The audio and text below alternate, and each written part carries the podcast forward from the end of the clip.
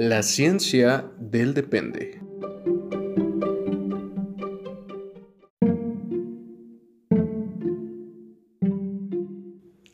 Las opiniones aquí expresadas son entera responsabilidad de quien las emite y no representan el pensamiento institucional de las organizaciones en las que colaboran nuestros conductores.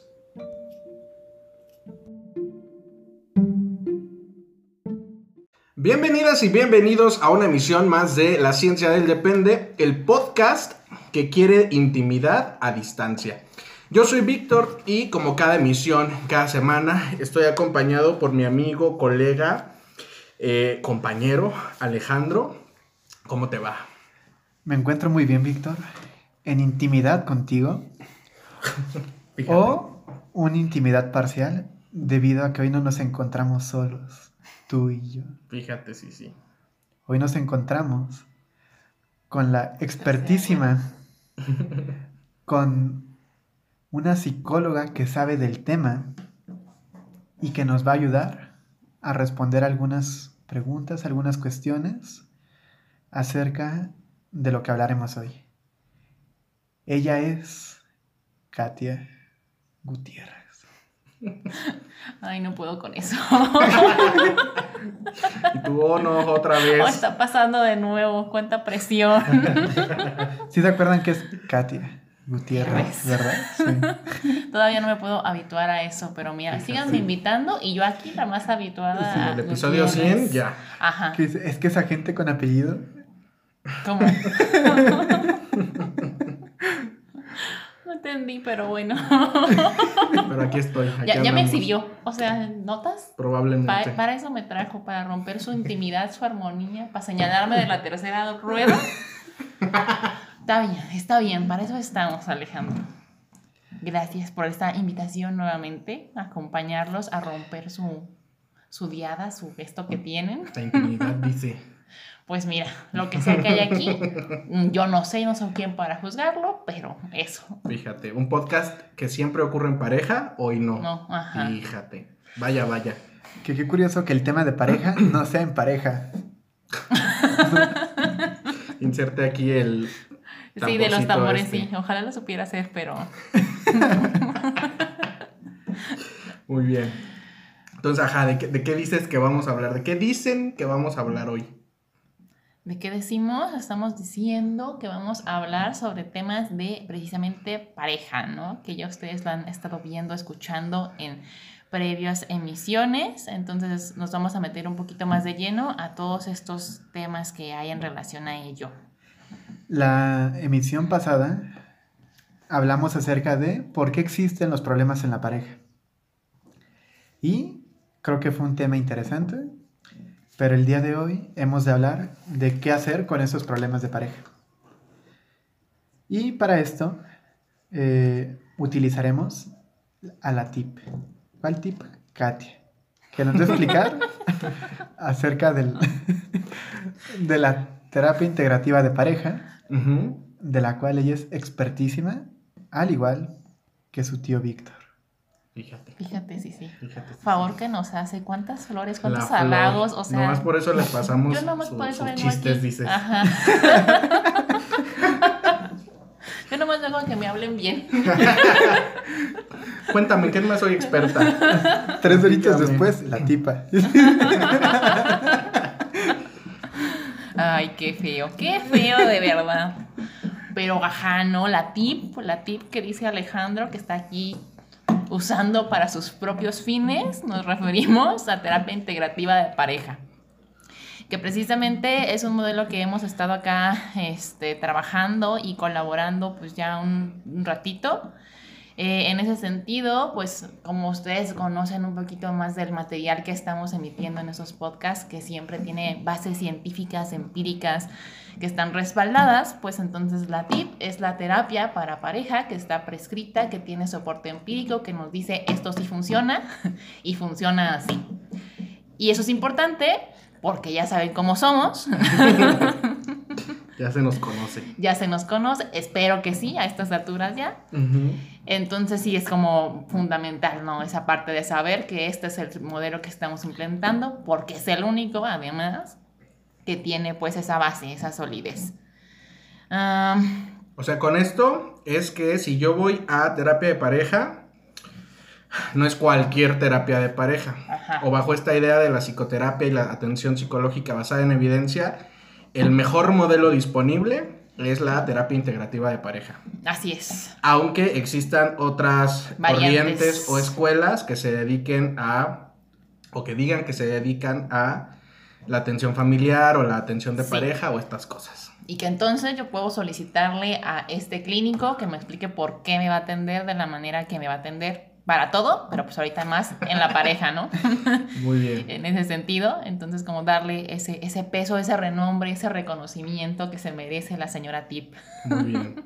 Y que con eso, un punto importante, porque a veces eh, he leído por ahí, se me ha comentado, inclusive se, se han atrevido a decirme que es un modelo que eh, en realidad no funcionaba, pero porque la gente lo está confundiendo, alguna gente lo confunde con el modelo anterior, como con su tío, con su abuelito, que es la terapia conductual de pareja, que eh, es un modelo que nace o que surge meramente con la intervención de modificación de conducta, Ah, que era como muy, ay, somos conductistas y vamos a cambiar la conducta de las parejas y ya.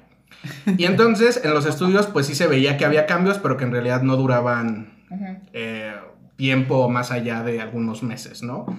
Y eh, estos estudios, pues bueno, evolucionan o dan pie a, a los investigadores Jacobson y, y Christensen, o investigadoras, o investigador e investigadora.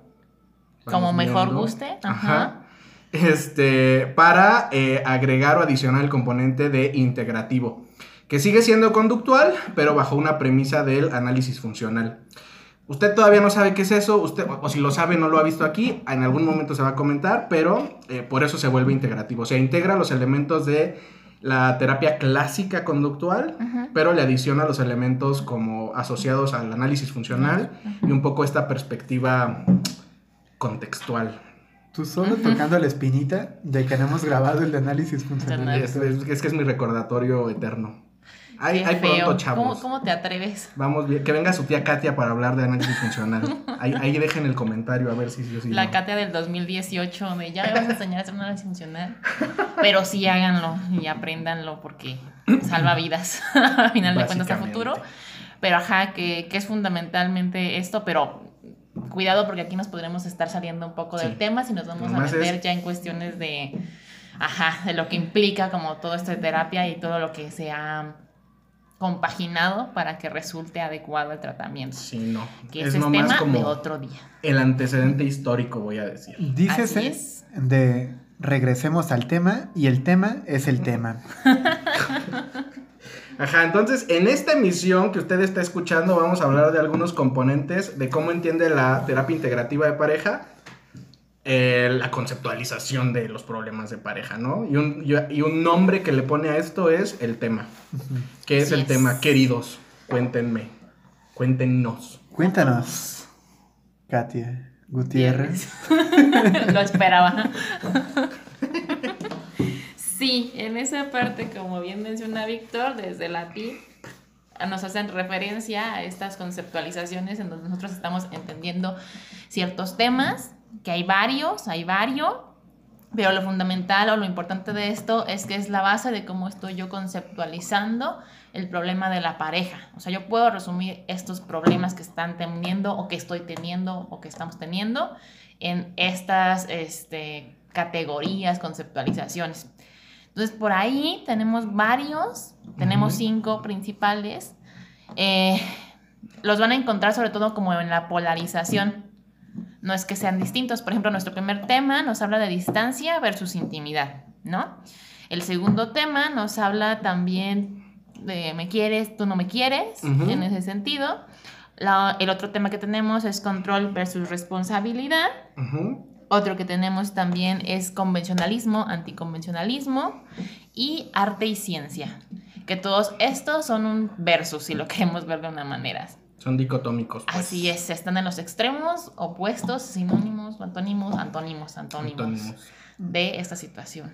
A ver, que lo importante de decir del tema es que una pareja puede tener diferentes conflictos y que a lo mejor de primera vista pueden tener diferentes motivaciones o parecer diferentes en su forma, pero que en última instancia o una vez que se, que se analizan, pues uno dice, ah, mira, pues todos se tratan de esto mismo.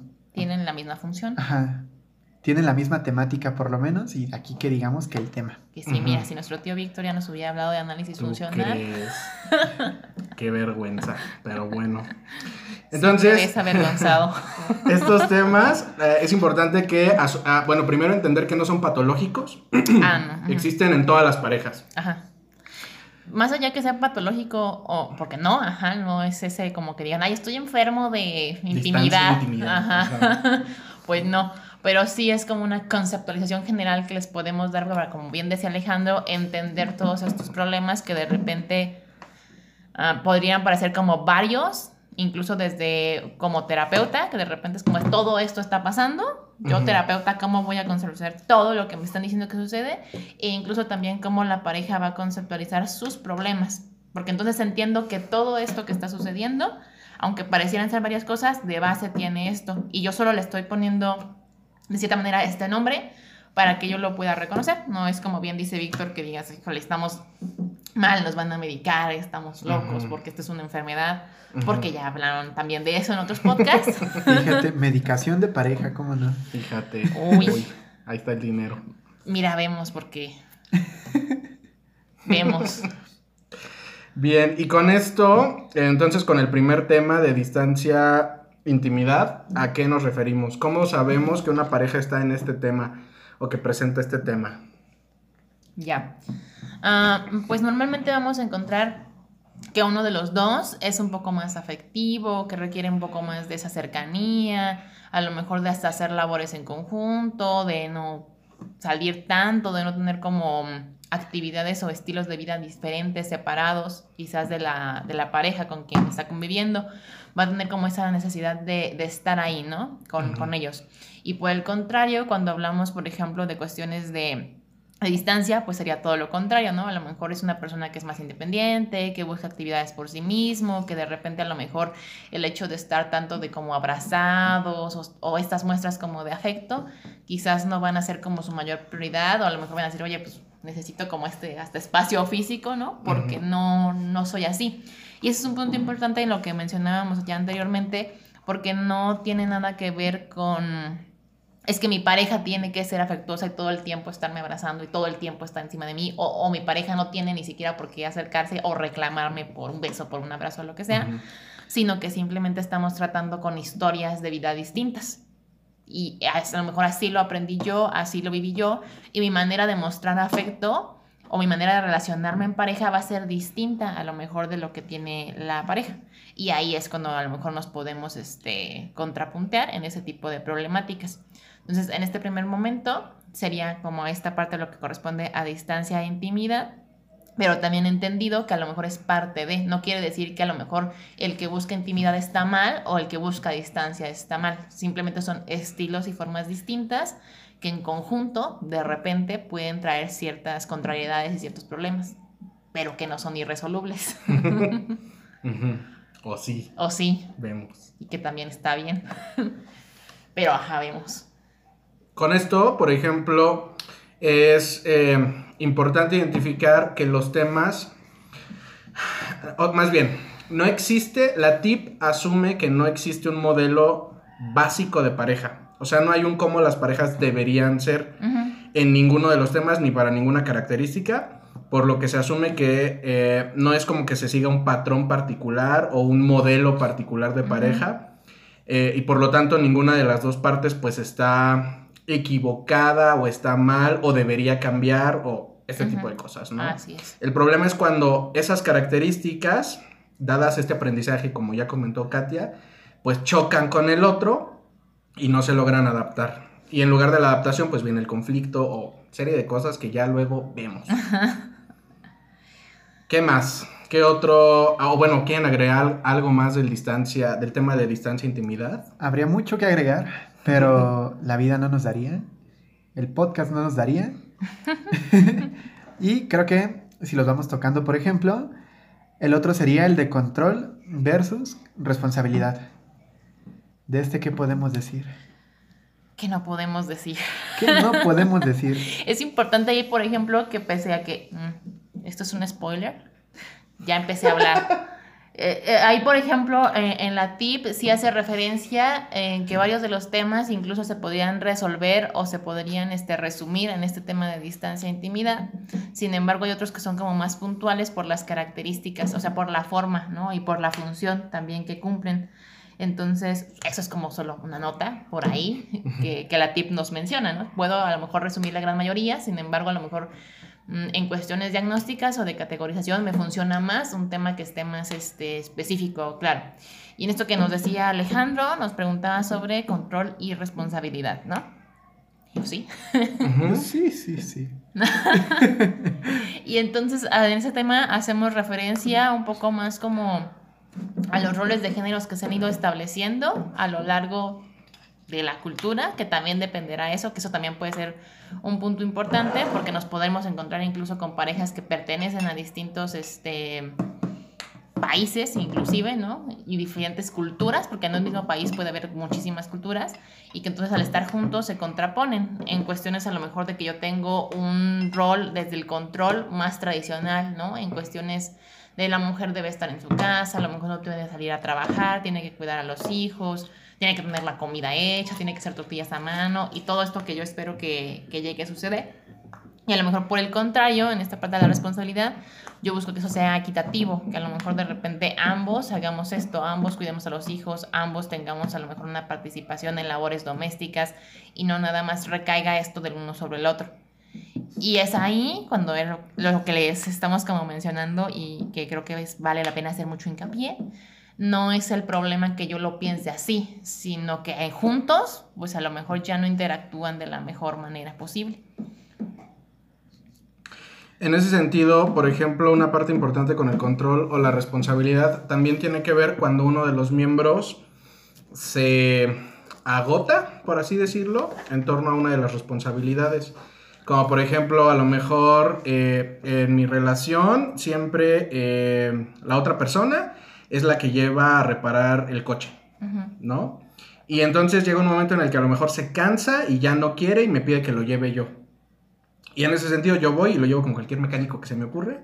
Y el hecho de que no sea bajo las, eh, los criterios de control o las normativas o el cómo la otra persona lo hace, entonces va a haber un conflicto, un problema, ¿no? Lo cual, pues bueno, viene como dado muchas veces en la cotidianidad de las cosas. El problema es cuando es reiterativo, cada vez más intenso y separa más a la pareja. Mira, que ese ejemplo igual se puede aplicar con cuando solo uno de los miembros de la pareja hace el súper.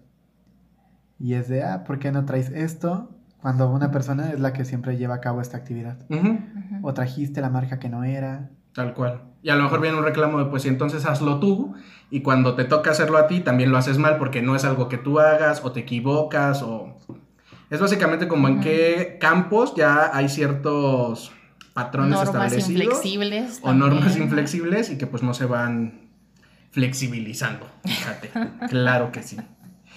Bien, luego, eh, ¿qué podemos encontrar con el tema de...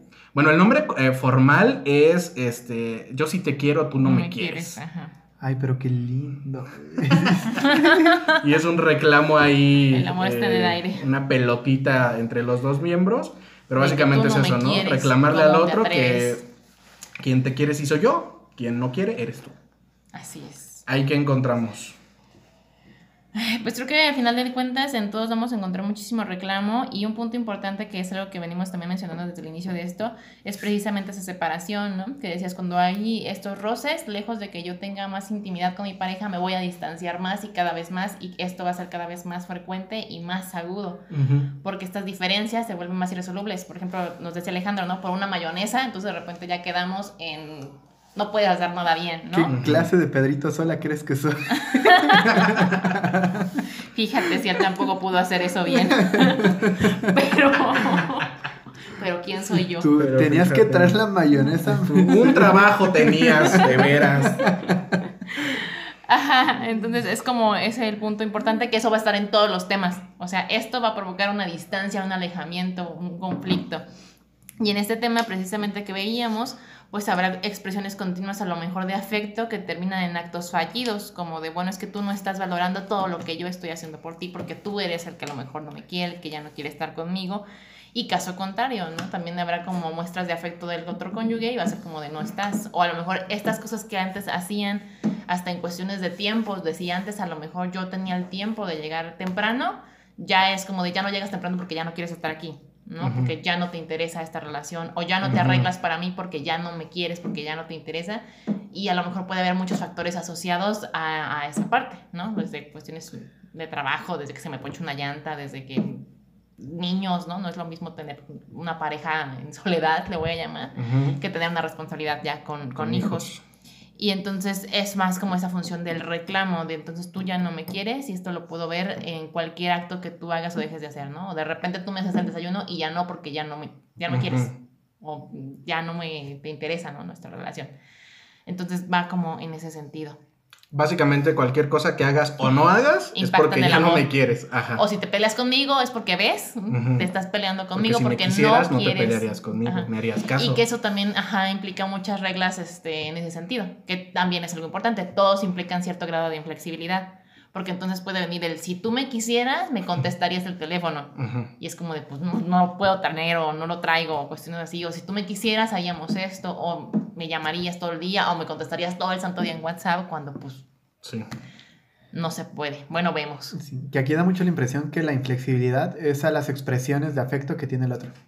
Así, a resumidas cuentas. Ajá. O que pueden impactar en eso, porque a lo mejor eh, puede ser este una cuestión de que yo diga afectivamente, a lo mejor antes me besabas más o me abrazabas más de lo que lo haces ahora.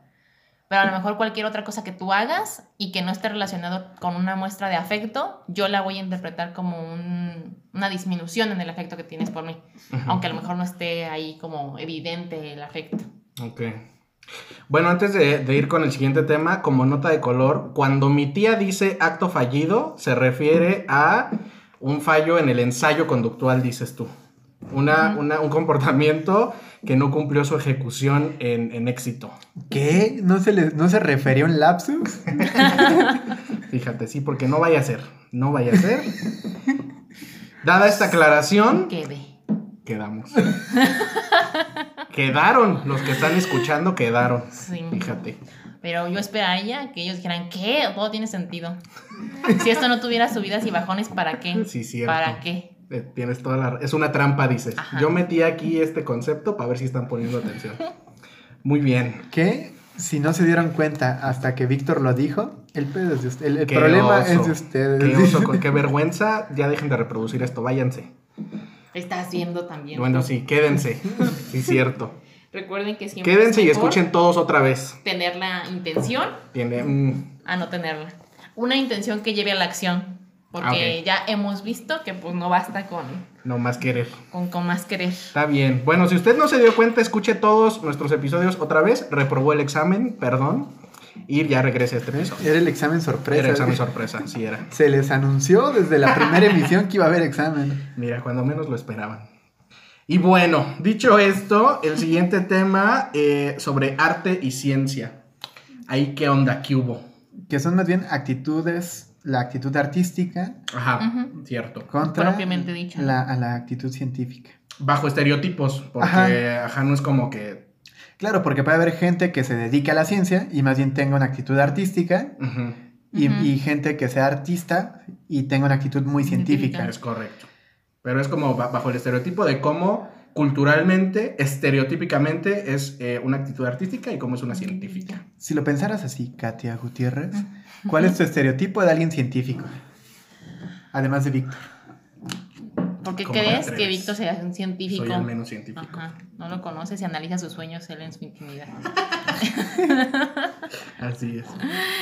Todos venimos de ella. Lo importante es que no sigamos por ahí. Sí, este, en esta parte, a lo mejor cuando hablamos de alguien que tiene una actitud muy más científica, hablaríamos a lo mejor de una persona que es un poquito más organizada, que sigue reglas, que tiene como muy medida toda su estructura de vida, a lo mejor algo más este inflexible de cierta manera, hasta en cuestiones monetarias, que es lo que se me viene a la mente ahorita, que es como de, ¿sabes qué? Pues a lo mejor puedo gastar tanto y hasta ahí, y a lo mejor sí nos vamos a privar de ciertos este, beneficios familiares o en pareja, pero es porque esto tiene que ser así, así, así, aunque lo tenga, ¿no? Pero mejor lo prefiero ahorrar. Y a lo mejor en, en un tipo artístico me imaginaría yo una persona que es más libre, que de repente dice, ay, pues a lo mejor esto ya no lo quiero y lo dejo de hacer. Para eso o- trabajo, me lo voy a gastar ahorita. Todo Claro. y A ya ver no qué nada. A ver qué sale, yo me dejo llevar. Improvisación, tal cual que es como esta parte. Sí. Porque el otro está muy planeado, muy mm, minucioso en ese tipo como de, de reglas, de Sí. conductas que se tienen que ejecutar de cierta manera. Y acá vemos una persona que es todo lo contrario, ¿no? Es muy espontáneo, es muy creativo, es muy imaginativo, es a lo mejor no sigue incluso el- lo, lo que le va dictaminando el otro cónyuge y pues ahí va a haber como problemas, ¿no? El choque de a lo mejor si yo te traigo el dinero, porque además a lo mejor tú estás buscando los sueños y aspiraciones de la vida y no tienes un trabajo, por así decirlo, entonces a lo mejor yo te puedo recriminar de, no, pues es que ¿por qué te gastaste todo esto tal cosa, ¿no? O esto desde una cita, ¿no? Que uno de los dos, el, el que llamemos de actitud científica, a lo mejor dice, yo necesito que planeemos qué vamos a hacer a lo largo del día, de qué hora a qué hora, qué vamos a hacer con esto. Y a lo mejor alguien con una actitud más artística es como, pues nos vemos y a ver qué sale. Ahí le caminamos y a ver dónde A ver qué se nos ocurre. Sí. O como dicen en mi Vivir rancho, el momento. ahí iba a decir a donde apunta el guarache, pero también. Ranchos muy diferentes, pero sí, es cierto, va por ahí. Ok, esto entonces como con esta diferencia tan marcada, tan particular, y que puede... eh, Paréntesis, Katia se está ahogando. Es que esto está muy fuerte, pero ajá. es, es café, es té, ¿de qué estás hablando? Es un té Aquí muy se está bebiendo té, Un té muy fuerte. no algo hecho a, a base de uvas. Está bien, es un té muy fuerte. Con base en uvas, a base de uvas. A base de uvas es correcto. ¿Te sirvo, te sirvo, Vemos. te sirvo Vemos. más? Esto es una actitud científica. Esto, spoiler, es una actitud científica. Gracias por ejemplificarnos. So- solo porque solo es que no hay video, sino aquí estarían viendo ¿Ustedes al tío no Víctor dándole fondo a... Al té. Y eso es una Al actitud artística, dices tú. Ajá. Yo... Ya iba yo para allá. Si ustedes ya Ando vieron el podcast desde el inicio y caen en cuenta ahorita, dicen, claro que sí. Alejandro Víctor. qué divertido. Probablemente terminemos. Eh, El siguiente episodio ya, incoherencias, diciendo cualquier cosa. Fíjate, qué diversión, qué risa, usted quédese. Y bueno, la- el último tema, que es el convencionalismo versus anticonvencionalismo. Ahí qué onda, qué vemos, qué pasa. También verte un poquito como de esto de la actitud científica y la actitud artística, porque por ejemplo en el convencionalismo y el anticonvencionalismo, a lo mejor yo soy una persona que puede estar criada bajo regímenes, ¿cómo llamarlo? Tradicionales, por Ujú. decirlo de alguna manera. Y entonces yo soy una mujer católica que no va a las fiestas, que no se maquilla, que a lo mejor... ¿Por qué, ¿por qué te estás riendo? Porque si eres Ah, niña bueno, de sí. tu casa, dices. Porque por Poniendo venir aquí no alcancé a ir a misa. Depende de qué tipo de misa te refieras tú. Pero, ajá. Entonces, ajá, sí, o sea, me refiero a, a lo mejor a un esquema muy tradicional y a lo mejor este, me llama la atención a mí una persona que es todo lo contrario, que a lo mejor es muy libre, que a lo mejor este, ya ni siquiera vive en su casa, que a lo mejor es independiente, que a lo mejor es muy rebelde, que de repente a lo mejor vive la vida en riesgo, que se emborracha, que está en fiestas todo el tiempo, que es todo lo contrario a lo mejor a lo que yo estoy acostumbrado a hacer o vivir o ver, que dependerá mucho de las experiencias que cada uno tenga, no sé, lo que resulte como agradable. Y en esa situación, entonces a mí me empieza a llamar la atención esa parte del anticonvencionalismo, es algo que salta de la normalidad de lo que estoy acostumbrada a ver, vivir, o de lo que yo, hombre, estoy acostumbrado a ver de una mujer. Entonces eso en un primer momento a lo mejor me, me llama la atención, pero con el paso del tiempo, pues esto se va desgastando. Sí. ¿no? Sobre todo porque pues tenemos este, una historia, un, un- un crecimiento, ¿no? Hemos aprendido ciertas contingencias y hemos aprendido a vivir así. Entonces de repente estar tanto tiempo con alguien que salta demasiado de nuestra normativa, pues entonces ahí empieza como el shock. Que, como paréntesis a esto, hay muchas películas que creo que hablan de esto. La mayoría, tristemente, son películas clasistas en relación a ricos y pobres, o que si mi reyes contra godines, o cosas por el estilo. Porque un poco la lógica de esto es, alguien mm, convencional, si te- váyanse a estereotipos, y es un poco como tu trabajo, que es de 9 a 5 de la tarde, que llevas tu lunch, y es como más formal, tienes tu salario fijo, etcétera. Y alguien anticonvencional es a lo mejor un, pon tú un freelancer. Y entonces, volvemos a lo mismo, que a, a todo lo que ya les dijo Katia Gutiérrez. Es. Que mira qué atractivo es un horario fijo. ¿Un salario fijo?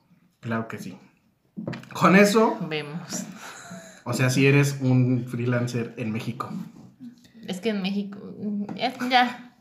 No, no quiero hablar de esto, dices. No vamos A a, ver. caer en el Joker. Que, que en última instancia, todo es atractivo en un momento. Sí.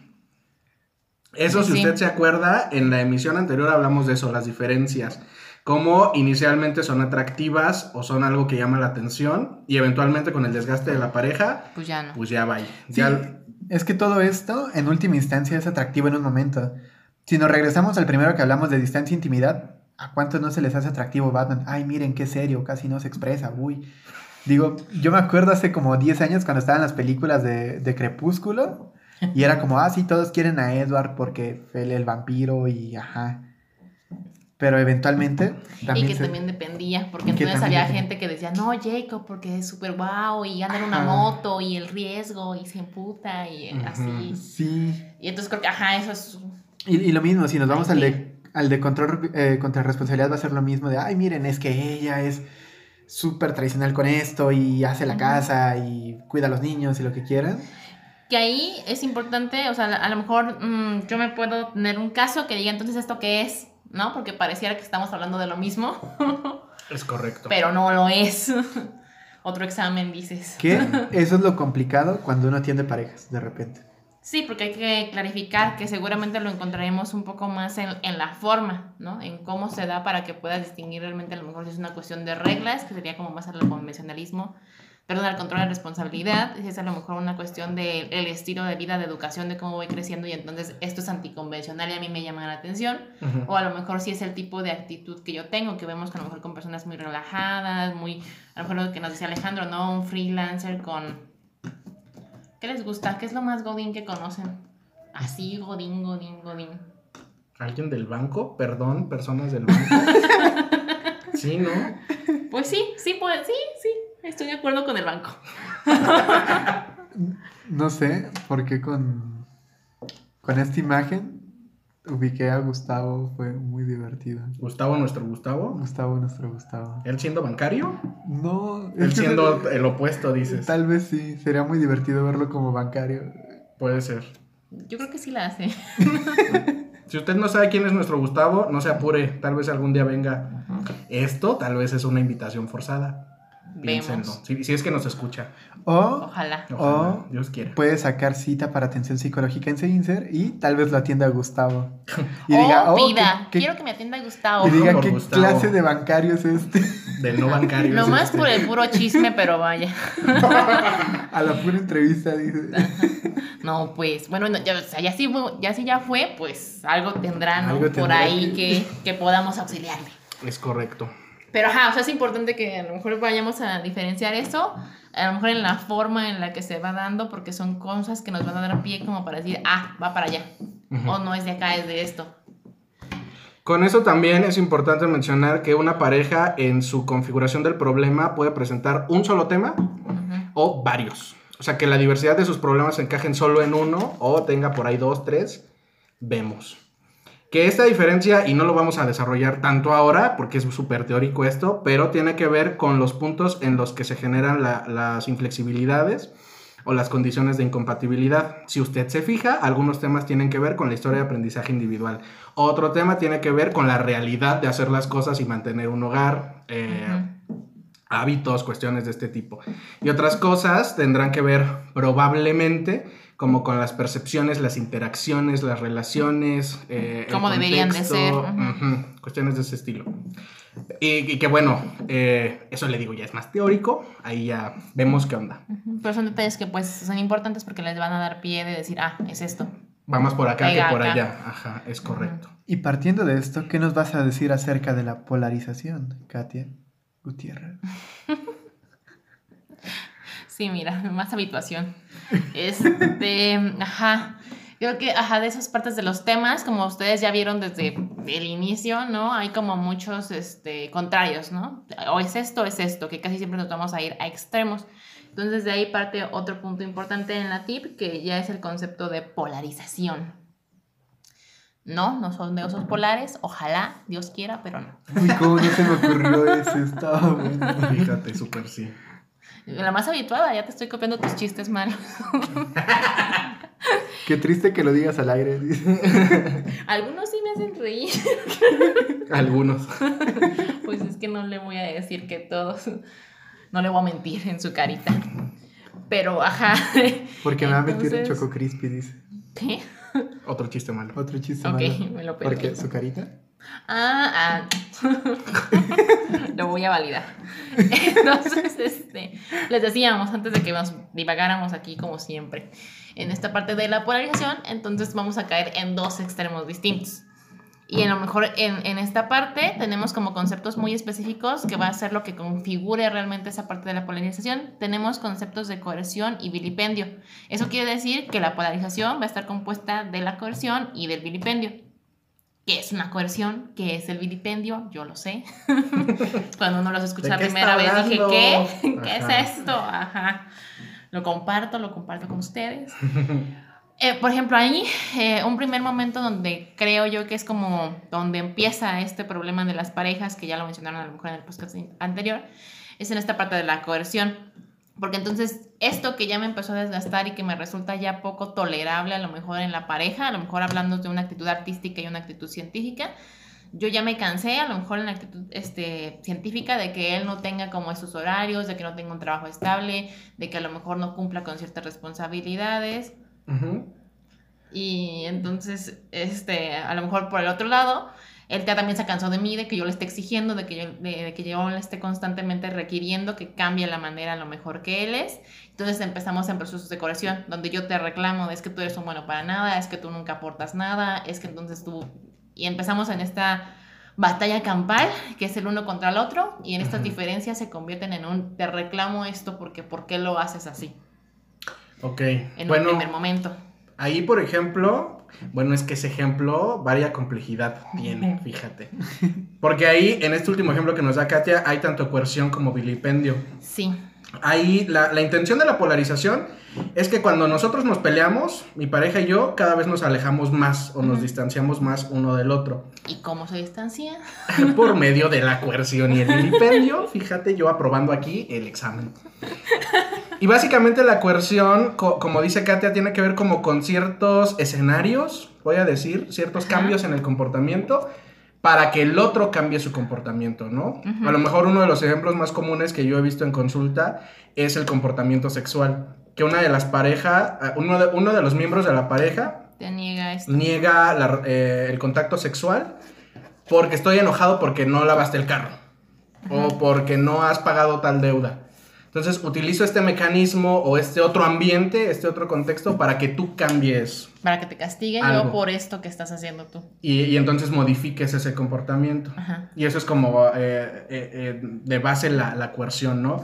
El que yo haga cosas o construya escenarios para que tú cambies parte de tu comportamiento. Y que eso lo podemos ver en, en distintos momentos, ¿no? A lo mejor en una conducta tal cual o a lo mejor en una recriminación también ahí, que dependerá de la manera en que hagas la recriminación como para ver si estamos en vilipendio o no. Porque, por ejemplo, lo que decía Víctor, que yo ahí les metí como mil cosas, este, perdón, tiene que ver con esta parte del vilipendio, entonces ya es como de que comienzo yo, contrólate, sosiégate, gobiérnate empiezo yo a etiquetar entonces a mi pareja, a mi cónyuge y ya es como es que tú eres un inútil o es que entonces tú eres una controladora o es que y entonces ya digamos lo podemos entender si quieren de manera burda quizás en una etiqueta. Yo te estoy diciendo que porque tú eres así, entonces es que estamos así y le estoy eh, poniendo como esta clasificación a nuestro problema, porque entonces es porque tú eres una loca que de todo te enojas, Porque o es eres porque tú eres una celosa, eres una histérica, eres una exagerada. Uy, ese sí, lo he escuchado muchísimas veces. Sí.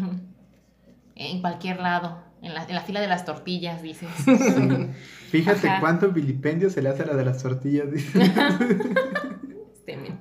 Y entonces, ajá, ya, ya pasamos como en esta parte donde yo ya veo que la coerción no me funciona, el hecho de que yo este, emprenda comportamientos para que tú cambies tu conducta no me está funcionando y entonces otra manera de intentarlo es por medio de los vilipendios, donde yo me explico este problema a través de que tú eres esto y le pongo una etiqueta, tú eres machista, tú eres irresponsable, tú eres... Un este, borracho, holgazán, inútil. Ahí el que usted quiera. Se para y se va. Varios. Ajá, yo leyendo mi diario. ¿Qué me dijo mi pareja hoy? Ajá. Y eso es un punto importante porque en algún momento, como al final de cuentas eso también causa dolor, pues no lo podemos llegar a creer, ¿no? Se ha visto en consulta personas que dicen, es que a lo mejor sí, tengo un problema de control, tengo a lo mejor algo malo que tengo que cambiar porque mi pareja me dice que, que no estoy bien, ¿no? Que no soy normal. que- Ajá. Y eso, como bien decía Víctor, es lo que va a configurar la polarización, porque cada que yo estoy en este problema, me alejo más. Cada que yo coerciono más, me alejo más. Cada que yo hago un vilipendio o vilipendo más, que quién sabe si este verbo exista, Mira, entonces Yo este, tú vilipendias. el vilipendio. nosotros vilipendamos.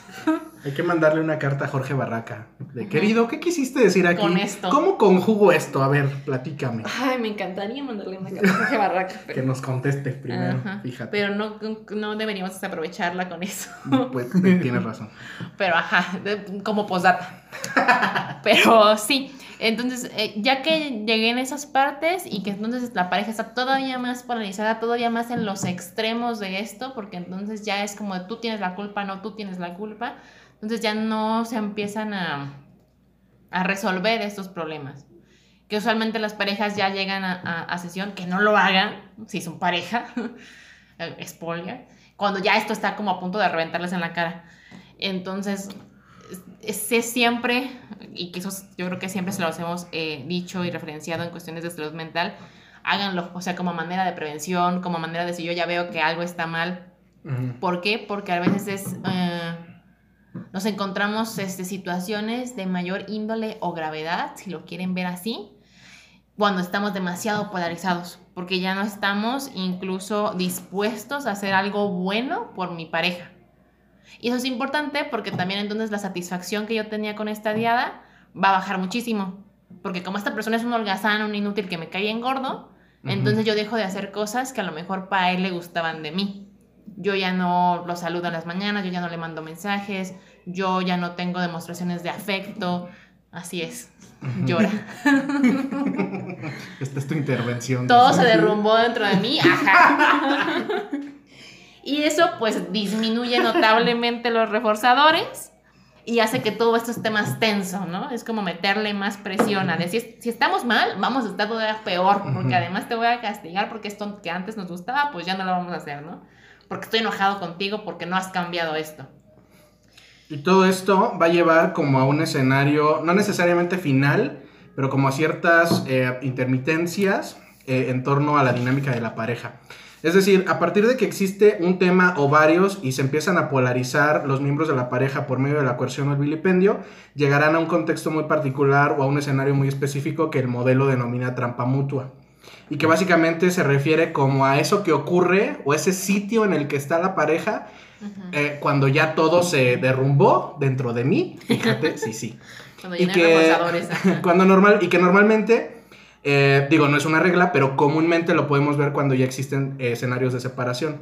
Como estas parejas que a lo mejor eh, hay un problema, se separan, luego regresan, otro problema, se separan. Y que eso cuidado, porque al final del día sigue siendo parte de la trampa. Es Porque correcto. entonces cuando yo me separo, de repente la tensión baja, véanlo como un escenario negativo, no, dices. Yo iba a poner un escenario de guerra, pero Ajá.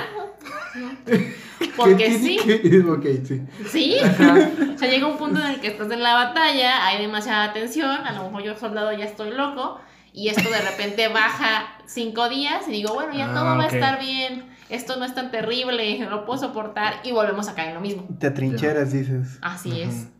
De salvaguarda, dices, Sí, claro que dije, sí. Ya voy a empezar a hablar de estrés postraumático aquí. dije, ay, no, ¿qué es esto? Yo pensé en una montaña rusa, pero te valido tu metáfora, claro que sí. Es más agresiva, le voy a llamar. Más real, dices. Pero ajá, sí es una mañana. Cuando la narco en. México. Y, y que hay, por Como cuando hay una ejemplo, balacera en Michoacán. el pan de cada día, dices. No, tampoco estamos, o sea, bueno, digamos. Vamos viendo. No que estamos en tierra caliente. No. Pero sí, o sea, tal cual es eso. Al final de cuentas la tensión se disminuye porque yo ya no estoy ahí. Y entonces de repente a lo mejor digo, ay, es que me acuerdo cuando estas cosas estaban bien, bien. Y todo esto me lleva a volver. Y eso no quiere decir que mis problemas se hayan resuelto. O sea, porque eh, pasa mucho en generalidades con las parejas de ya nos dejamos y ya regresamos y ahora todo va a estar bien. Porque ahora ya cambiamos. Y, y mayormente, pues, desgraciadamente no es así. El cambio no es tan, tan sencillo de me separo un ratito y regresamos. Eso sigue siendo parte de una dinámica de trampa porque estamos otra vez cayendo en ello. Muy bien. Creo que con esto queda bastante claro. Y si no pueden dejar sus preguntas, ¿qué podrías concluir de esto? Quiero cerrar con un examen sorpresa, perdón por la Uy, interrupción. a ver, eche el examen. ¿Es de opción múltiple? Al menos. Eh, no. A ver, pues. A ver, examen sorpresa. Caso de pareja. No es para ustedes, es para la gente. Y yo, Toma nota. espérame, un lapicero. Si llega una pareja a la consulta de la terapia de pareja, en donde se expresan diversidad de problemas, entre los cuales está, por ejemplo, que eh, están teniendo cada vez discusiones más fuertes, en donde inclusive ya hay insultos, hay agresión verbal y en algunos Uy, escenarios sí. violencia física. Hay golpes eh, entre los miembros de la pareja. Y estas discusiones ocurren por varios motivos. El primero, o el más frecuente, es porque eh, la pareja tiene deudas, o uno de los miembros de la pareja tiene deudas, y entonces eh, vamos a pensar que es una pareja heterosexual, él y ella, él se endeuda a nombre de ella. Y entonces ella se preocupa porque tiene una deuda que pagar. Y entonces ella va resolviendo ahí sus ingresos y estas cosas para poder ir pagando las, las deudas. Que si tu Coppel, que si tu FAMSA, que si tu Electra. Electra, tu tarjeta, ahí lo que tú quieras. El agua, la luz. Y entonces ella organiza sus finanzas, las de la pareja, eh, deja de gastar en algunas cosas y bueno, hace ahí un movimiento. Y entonces los problemas vienen porque él cada semana llega con una deuda nueva. O a veces se gasta el dinero que está destinado para pagar ciertas deudas, ¿no? Y entonces lo que pasa eh, cuando exploramos o preguntamos qué pasa es que él dice que son deudas que no te generan tanto interés y que entonces podrías no pagarlas. Que si tú, eh, como no hay tanto problema con el interés, pues no pasa nada. Y que aparte tardan mucho tiempo en cobrarte y una serie de cosas. Que él prefiere eh, gastar el dinero en cosas que son para su familia, siendo muy inmediatas. Como por ejemplo salir el fin de semana, ir al cine, llevarlo a un restaurante, comprar ahí un lo que sea, este tipo de cosas. Pedir comida. Ajá, que si tus servicios a domicilio. Ajá. La hotline. Y ella dice, no, porque el dinero ya está destinado, está acomodado, tiene ciertos, ciertos destinos, ¿cómo te atreves? Entonces se pelean. El segundo escenario es que tienen una hija y se pelean porque a su hija le sale por ahí una bolita cerca del ombligo. Y entonces ella se eh, entra en pánico y dice, ¿qué es esto que está pasando? La tengo que llevar al médico. Y él le dice, cálmate, todo está bien. Ha de ser una bola que le salió por algo, ¿no? Ajá. A lo mejor es una hernia, dicen que es normal. Cálmate. Eres una exagerada, dramática, no es para tanto. Y ella dice, ¿cómo te atreves? No te importa nuestra hija. Eres y reclamos vago, otra vez. Eres un vago, eres un No inútil. sirves para nada. mal padre, aparte. Ajá. No puedes proveer, ajá. No puede, ajá, estás viendo que no tenemos dinero y todavía no te importa lo que pasa con nuestra hija. Y entonces, eh, ahí viene otra pelea. Y uno pensaría que esos son como los dos principales problemas, por lo menos los que refiere la pareja. Entonces, dado el caso clínico, la pregunta de examen es, ¿cuál tema o cuáles temas tiene esta pareja? ¿Y cuáles son las formas de coerción si es que existen? ¿Y cuáles son las formas de vilipendio si es que existen? Spoiler, la pareja ya se ha separado tres veces en un año y a partir de su última pelea violenta, pues van, llegan a terapia. Spoiler no es Víctor. Spoiler, no. no, no es tan spoiler, pero no, no soy yo. Y que dejen sus respuestas, ya sea en Instagram, Sobre- en, sí, en alguna foto que subamos a Instagram, ahí, No hay donde sea. ahí donde sea. Ahora sí ya acabé, gusten. podemos despedirnos. Bien, miren. Así, de rápido, ¿cuáles son nuestras redes, Katia? Ah, nuestras redes. Desde estamos... Instagram al menos. Al menos. O pues, sea, ¿cuáles de- vas a dar? ¿cuáles Las de- tienes? las de Costco. Las de. OnlyFans, ¿ok? Las redes de qué? Las redes de Se lo te dijo desde hace rato que te sosiegues, que te gobiernes. ¿Qué? A ver, yo me refiero a las otras redes de, del... Yo no sé. De Yo, escuché por ahí una llamada hace rato muy rara. Pero bueno, ¿quién soy yo? Eh, así es, volvemos acá al tema, a lo que es, a lo que nos corresponde. No sigan las redes de estos niños, o sí, bajo su propio riesgo. Que dice, nadie se suscriba En a la ciencia Facebook. del depende. dice.